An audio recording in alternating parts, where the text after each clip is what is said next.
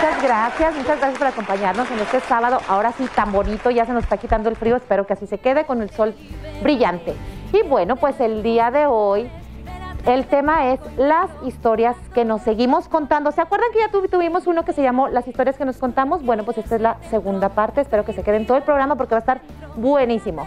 ¿Cómo estás, Katia? Hola, Claudia. Muy bien, muy buenos días, muy buenos días a todos. Muchas gracias por acompañarnos. Y efectivamente, la segunda parte de aquel programa que según los comentarios que, muchas personas nos hicieron a través de las redes, pues les gustó y les interesó.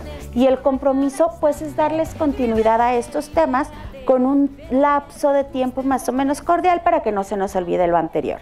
Para desarrollar este tema tenemos otra vez para darle continuidad a la licenciada en psicología con especialidad en psicoterapia sistémica familiar, integral y de pareja por el Instituto Bert Hellinger de Berlín y una especialidad en terapia de contención de revinculación afectiva, especialidad en psicoterapia corporal, y actualmente cursa la formación de biodescodificación biológica. Tiene experiencia como responsable del área de psicología del EBDI número 35 y por 20 años y actualmente, bueno, la experiencia la tiene por 20 años en el EBDI y actualmente practica como psicoterapeuta, psicoterapeuta de hace 13 años a la fecha. Ella es nuestra amiga, Daniela Galindo.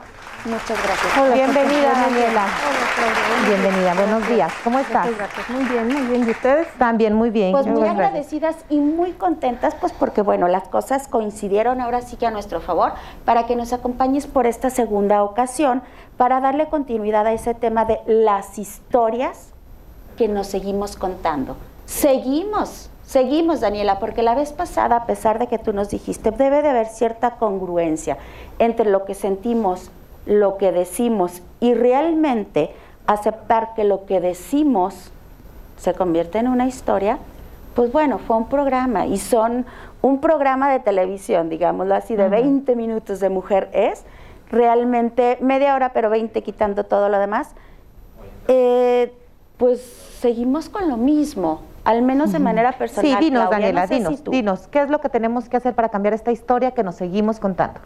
Bueno, eh, pues antes que nada agradecerles nuevamente la, invitación.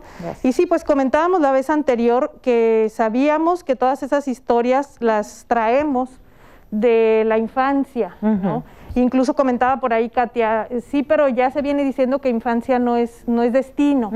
Y ciertamente, afortunadamente, hoy la psicoterapia está dando un salto cuántico enorme para que podamos cambiar esas memorias, esas estructuras, esas, esos programas automáticos que venimos eh, trayendo aprendidos desde la infancia. Es más, me atrevería a decir que no desde la infancia, desde la gestación, desde que fuimos concebidos en la mente de nuestros padres, ya Es lo que te iba a decir, ahora que se escucha tanto de, los ancestros, de, todas las cargas que traemos de nuestros ancestros, cargas o carácter, miles de cosas, ¿no? Que trae uno de sus ancestros llega un momento en que puedes biodescodificarte de todo lo que puedas venir arrastrando o cargando, ¿sí? Claro, y esa es la, maravilla que ahorita estamos viviendo, que los que nos apasionamos de esto estamos este, fascinados, porque la psicoterapia hasta ahora había llegado como hasta un límite. Sí. Este, uno hacía conciencia de, de su historia personal, de lo que habías vivido, de cómo te había impactado, de cómo te había formado,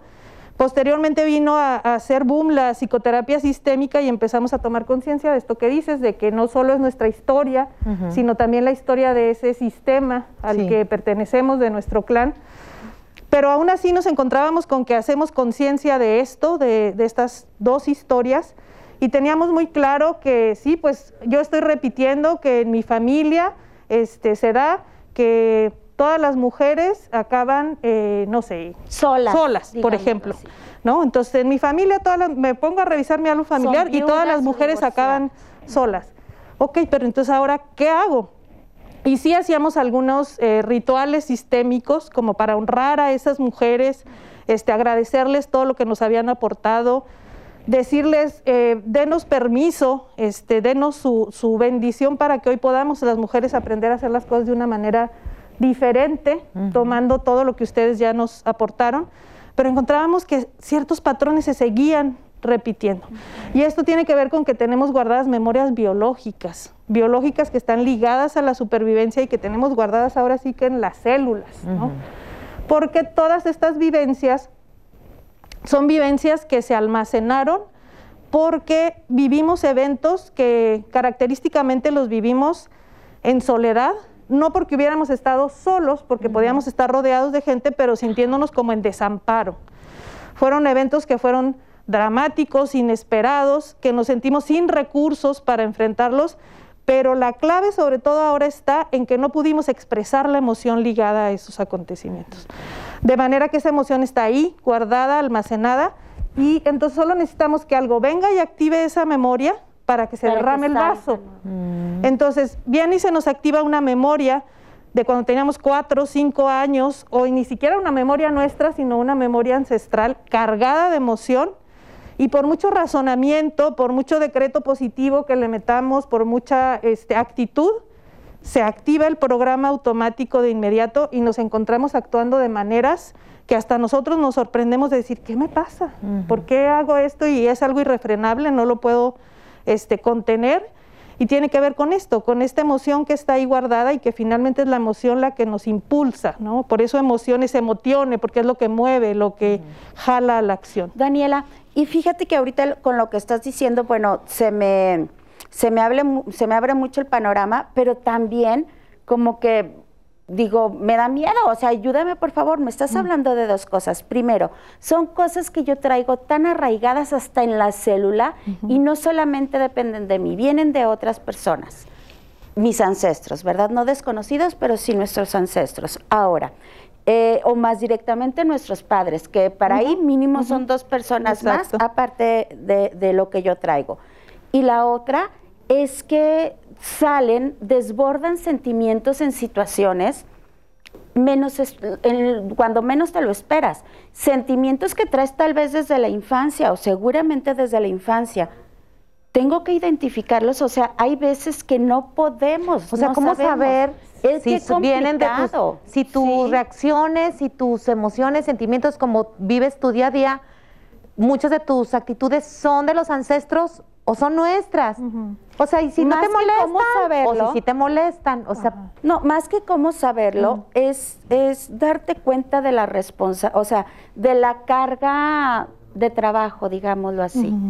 De lo complicado que es y de la necesidad de apoyo, o sea, Digo ahí, pues, ¿cuándo la necesitas? Voy a poder yo sola? Pero cuando la necesitas. Sí. A ver, Mira, por ejemplo, para empezar de lo que decías, Katia, sí es eh, muy característico que estas memorias de estos programas se despiertan con cosas tan sutiles como un aroma, como un clima, eh, como cuestiones así que automáticamente asocias aquella experiencia eh, con cuestiones muy, muy menores, no necesita ni siquiera suceder a veces algo muy dramático, muy fuerte. Por ejemplo, la situación eh, actual sanitaria que estamos viviendo está actuando con un precipitador impresionante de, muchas cosas, sobre todo de muchos duelos no elaborados al interior de los sistemas, de la propia historia personal.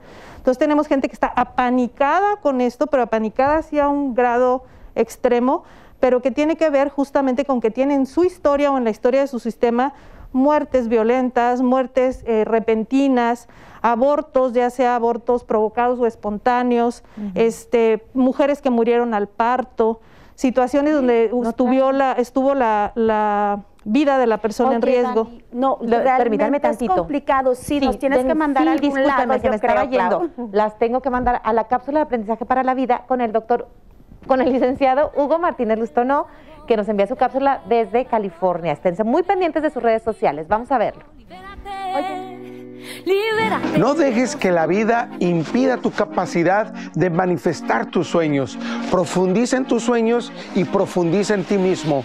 Y cree que todo es posible y hazlo realidad. Hola, saludos al público de mujeres. Creo que la clave para un desempeño superior se encuentra en la claridad de propósito y en la efectividad de las relaciones. Comenzando de los niveles superiores, en cascada a cada nivel, a cada función y a cada ubicación dentro de una organización. Tu propósito engendra la visión que te guiará a realizarlo, que aunque es futura, se describe y se ve en tiempo presente. Se escribe como si ya estuviera en acción. Aprender a llamar las cosas que no son como si ya existieran es clave para su realización. Y es que todo lo que te imagines, tu mente se pondrá a trabajar para así conseguirlo. Nos vemos el próximo sábado para hablar más al respecto. No te lo pierdas. Hola, soy Karen Betancourt, soy la nueva portada del mes de diciembre, edición 22 de Durango Sport and Health.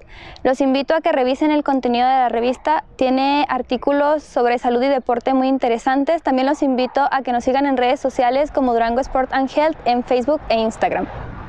Mujeres, viste en Loreta.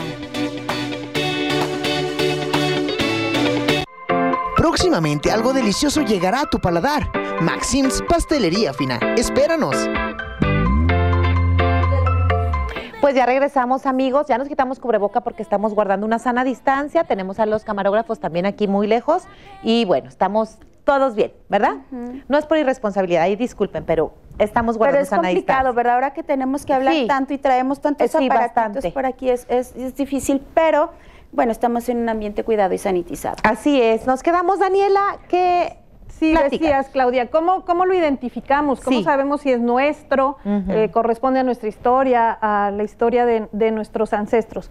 Uno, uno de los indicadores que nos pueden servir más es que generalmente las respuestas que no tienen que ver con, con nosotros son exageradas. Son ah. exageradas y fuera de contexto. Así las podemos detectar. Todo, lo exagerado es digno de ser observado, es, un, es una premisa en, psicoterapia. Es decir, mi respuesta es no proporcional a lo que está, a lo que está sucediendo. Dani, un ejemplo podría ser, este, Claudia me dijo, no, no vas, bueno, ni que fuera mi No te doy permiso, fíjate, no, sales esta noche. Poniendo, este, o no, no se puede tal cosa. Y ¡pum! Claro. ¡ay, es que... Ahí la respuesta emocional es la que dices, es, desproporcionado a lo, que me, eh, a lo que está sucediendo en este momento. Entonces ahí es donde dices, no corresponde a hoy, no corresponde a lo que está sucediendo hoy. Entonces cuando sabemos que tiene carga de atrás, carga de mi propia historia o carga de, mi sistema, ¿no? Entonces, ¿qué hacemos frente a eso? Primero, tomar, tomar conciencia. ¿Cómo tomamos conciencia? Observando, observando mis reacciones emocionales, observando mi cuerpo. El cuerpo no miente. Entonces tenemos que ver que tenemos a veces síntomas recurrentes, dolores de cabeza, que nos sube la presión, este, gastritis, todas, esas, todas esas afecciones eh, físicas, síntomas, incluso enfermedades crónicas, están expresando cosas que no hemos podido expresar y que el cuerpo las está expresando con toda claridad. Entonces tenemos que escucharlas y ver qué nos están queriendo decir. Este es un elemento básico de la bio. La biodescodificación no considera la enfermedad ni el síntoma como algo negativo, como algo que hay que erradicar, sino como un aliado. Hacemos todo lo contrario, lejos de erradicar el síntoma, lo escuchamos, le subimos el volumen como si tú estuvieras escuchando una noticia en la radio que te interesa, pero está el volumen bajo o está mal sintonizado y le subes. Ah, Entonces, subirle a la emoción para decir, ¿qué me viene a decir esa tristeza? ¿Qué me viene a decir este enojo? ¿Qué me viene a, decir este miedo? Lo escucho y entonces lo escucho y vengo a, ver qué es lo que hay que hacer al respecto. Típicamente lo que hacemos es eh, identificar la situación, el evento programador. ¿Qué es el evento programador? Allá hay entonces donde se inició esto. Que tal vez, eh, por ejemplo, puede ser, me, encontré hace poco con, un paciente que teníamos tiempo trabajando sobre su miedo excesivo a esta circunstancia. Ya habíamos trabajado factores sistémicos de muertes violentas en su sistema, de niños no nacidos, demás, y seguía la ansiedad y seguía la ansiedad. De pronto él recuerda que a los cuatro o cinco años, estando en una alberca, un, primo se le echa encima y lo hunde y él se estaba ahogando. Mm. Y era horrible porque decía, yo veía a todos, pero nadie me veía a mí, yo quería gritar y, y no podía. Entonces yo sentí literal ahí que me iba a morir. Y entonces nos vamos hasta esta experiencia y permitimos que él exprese todo el miedo, toda la rabia, porque se estaba enojado también ¿no? de, lo que estaba sucediendo, y entonces poder decir, lo expreso y cómo me miro hoy con más recursos para enfrentar esa situación. ¿Cómo es que él, por ejemplo, en qué lo reflejaba? ese, ese mal momento que pasó en su vida en, la niñez, que yo creo que todo en mundo... que tenía un pánico extremo, en no querer salir de su casa, en ¿Ah, no sí? querer, o sea, sí, Sí. extremo. ¿Le quedó en su adultez? Entonces lo que hacemos, vamos a esa experiencia, permitimos que él exprese la emoción, lo cual es básico, que salga el enojo, que Salga salga la ira, el todo. miedo, este, la impotencia de, de- de estar ahí sin recursos. Y luego entonces hacemos que entre en escena este adulto de hoy con muchos más recursos, con muchas más capacidades y agarre ese niño y lo saque de ahí y le diga, hoy estás seguro, hoy estás a salvo, hoy yo no permito que nadie eh, abuse de ti o te ponga en una circunstancia de riesgo, hoy yo te cuido, aquí estás seguro. Dani, entonces, este, ayúdame, por favor. Yo entiendo que en este momento, por más que yo me repita ciertas cosas, es decir, estoy bien, estoy tranquila, voy a estar sana, no me voy a enfermar, pero si no me remonto a trabajarlo y hacerlo en el momento preciso, nunca va a ser congruente Claro. con lo que yo tenga ahorita. Claro, ahorita me, me comentaba una, una gran amiga que le mando saludos, ella sabe quién es, este, ¿Quién, guardando la debida discreción, obviamente, Ah. que está en, en estado de gracia en este momento, está esperando su, su bebé. Y estábamos hablando de la preeclampsia y de que si sube la presión y, y demás, y ella me decía pues, que era algo que, que les pasaba a todas sus hermanas en sus embarazos y que ella no quería que, que le sucediera a ella. Decía, pero entonces yo trato como de tranquilizarme, de decretar que todo está bien y, y demás para, para que eso no, no suceda, ¿no? Pero si en la memoria de ella o de su sistema hay memorias de, de que una mujer murió al parto, este, de que ser mamá es estar en riesgo de perder la vida de alguna manera, aunque ella se diga lo que se diga, la memoria biológica se va a desatar.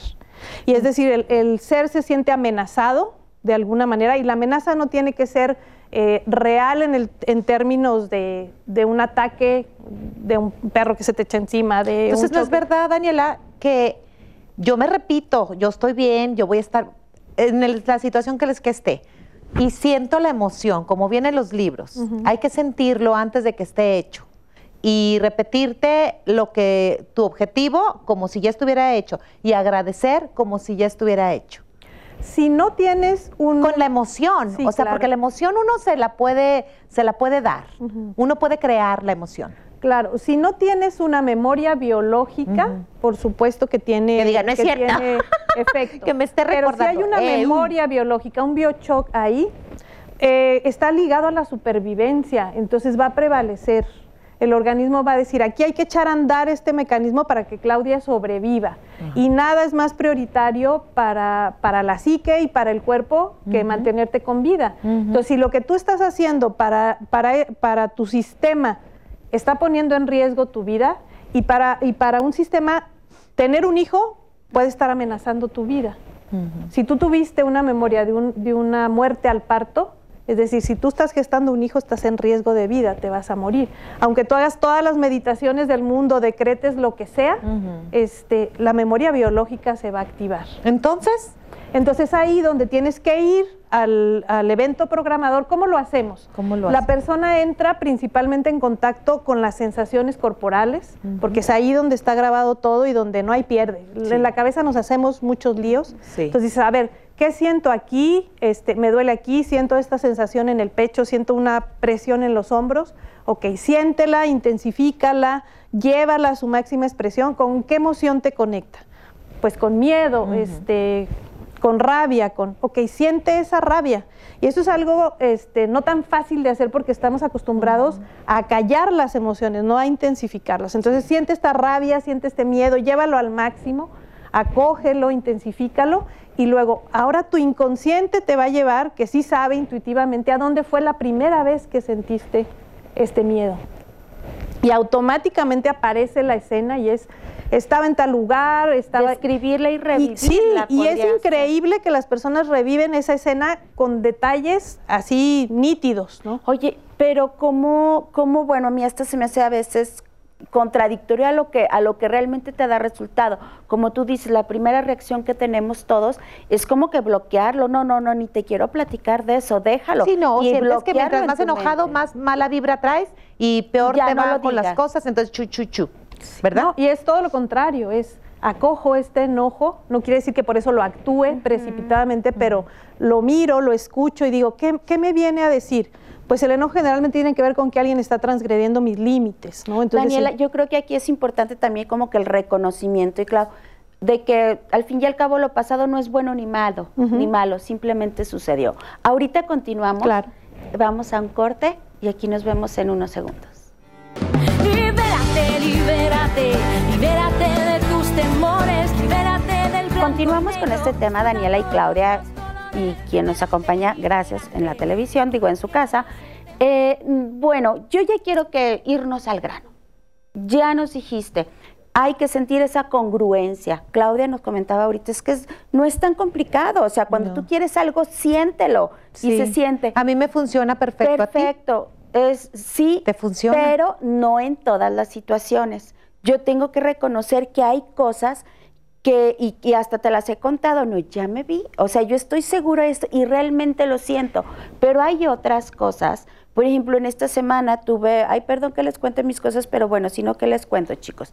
Eh, mi hijo salió de la ciudad, realmente estoy estresada. Y yo me repetí una y mil veces tranquila, todo va a salir bien, tranquila. Pero es porque te estás, bueno, ahorita Daniela nos va a decir si es por eso, es porque te estás en lo mismo, en lo mismo. Ya relájate, pero verdaderamente relájate, o sea, deja de pensar un ratito en eso, sí, sí, porque él pues está bien, dalo por hecho, él está bien, él está y está bien. Ajá, pero no, es va a estar bien, voy a estar bien. No es que no es tan fácil. no. Bueno, o díganme ustedes si para ustedes sí realmente es fácil, para mí no, lo es. Y cuando menos Mira, espérame, Ay, traigo ese hablar, Daniela, especialista. No es que sea fácil o sea difícil Simplemente no te quitas lo mismo de la cabeza. Entonces, ¿cómo quieres relajarte si estás, pero qué le va a pasar? Pero, eh, eh, eh", o sea, pues no, ¿cuándo? Entonces, el chiste es seguir haciendo tu vida pensando que todo va a estar bien. Entonces lo agarro y me lo saco a la cabeza. No. Pues ya lo intentó hacer. No, no te lo saques de la cabeza. Haz tu vida en lo tuyo, él está bien. Sí, no, se puede, Dani. No. Mira, te decía ahorita, hay, situaciones en las que sí, hay situaciones en las que sí te va a funcionar cambiar el foco de eso y poner el foco en, otra cosa. Pero si hay una situación previa, sin solucionar, que está ligada a eso, es que ahí depende de qué siente Katia respecto a que se vaya su hijo. Lo que siente Katia respecto a que se vaya su hijo no es lo mismo que lo que pueda sentir otra mamá en unas circunstancias muy parecidas, o la abuelita en, esas circunstancias, porque como decías muy atinada... Mi mamá, yo lo veo, mi mamá está muy diferente, o sea... Porque, porque como decías muy atinadamente ahorita antes del corte, nada es bueno ni nada es malo por sí mismo. Nosotros con nuestras creencias somos los que lo teñimos de un juicio y después del juicio de una emoción. Si yo veo el que mi hijo se vaya como algo que le va a ayudar a crecer, que le va a ayudar a desarrollarse, que, y además no tengo como la creencia de que hay un peligro, pues lo puedo hacer perfectamente. Pero si tengo otro tipo de creencias al respecto, va a ser muy difícil que yo pueda sentirme de otra manera. ¿Cómo identificamos que tenemos creencias limitantes o creencias perturbadoras? observando, les decía, el cuerpo y observando el discurso. Generalmente las, creencias limitantes son generalizaciones. Tú siempre, tú nunca, tú no puedes, tú no sabes, no eres suficiente, no eres capaz son cosas que hacen generalizaciones y la generalización no es aplicable porque nada nunca es lo mismo, la vida es un flujo constante, ni esa persona es la misma que fue ayer. Y si estamos haciendo juicios en donde estamos generalizando, siempre que nos escuchemos diciendo nunca, siempre, debes, tienes, eso está reflejando creencias aprendidas en nuestra vida que no nos están permitiendo ver el hoy. Cuando me lo digo a mí y se lo digo a los demás. Claro. En las dos. Claro. En las dos y creemos que nada más es en la vertiente descalificadora.